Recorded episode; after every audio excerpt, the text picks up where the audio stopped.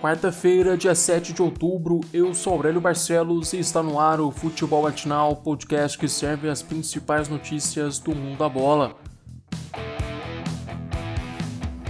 Em entrevista à ESPN, Thiago Nunes pronunciou pela primeira vez após demissão no Corinthians. Durante a entrevista, o treinador comentou que não sabia da atual situação financeira do clube e que, quando assinou com o Timão, pensava em reforços a nível europeu.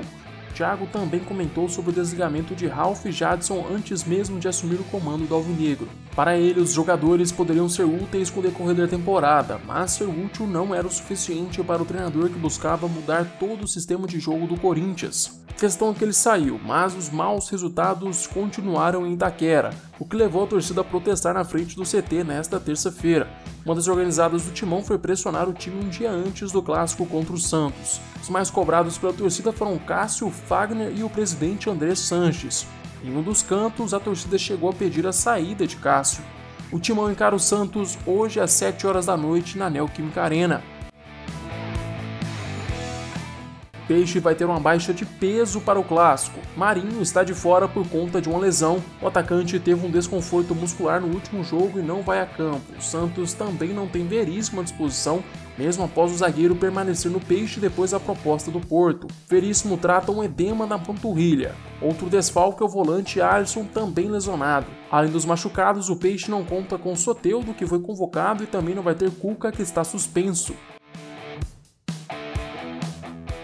O Botafogo anuncia a contratação de Kelvin em São Paulo, Palmeiras e Fluminense. O atacante vem do Havaí chega bastante criticado pela torcida do Fogão que reclamou nas redes sociais. Kelvin também não chega com muita moral ao Botafogo, a fase dele é péssima, o atacante não marca um gol desde o ano passado.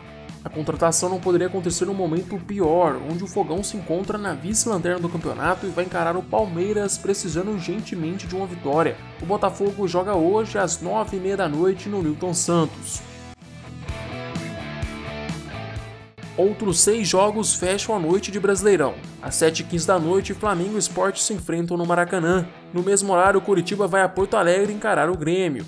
Também às 7h15 tem Bahia e Vasco em Pituaçu. Mais tarde, às 8h30, o São Paulo recebe o Atlético Goianiense no Morumbi.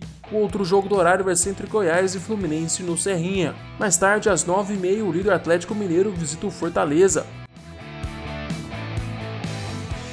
Na Granja Comari, Tite esboça possível escalação para o primeiro jogo das eliminatórias. As novidades do time ficam no meio para frente. Bruno Guimarães deve fazer dupla de volante com Casemiro e no ataque Tite pretende fazer um quarteto com Cebolinha, Neymar, Coutinho e Firmino. O Brasil estreia nas eliminatórias nesta sexta-feira às 9h30 da noite contra a Bolívia. A partida vai ser realizada na Neoquímica Arena. O segundo jogo desta convocação será na terça contra o Peru. Agora vamos para as notícias internacionais.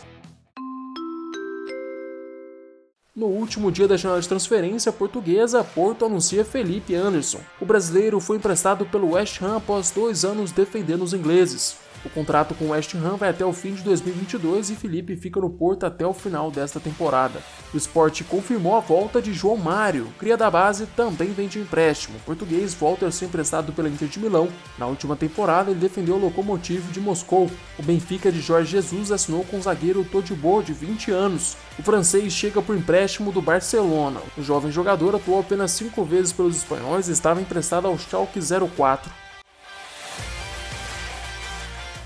Chegamos ao fim deste episódio. Eu, Aurélio Barcelos, volto amanhã com mais futebol matinal para vocês. Aproveite para se inscrever no nosso canal do YouTube e seguir o podcast no Spotify. Não se esqueça de compartilhar o podcast com seus amigos e familiares. Até mais!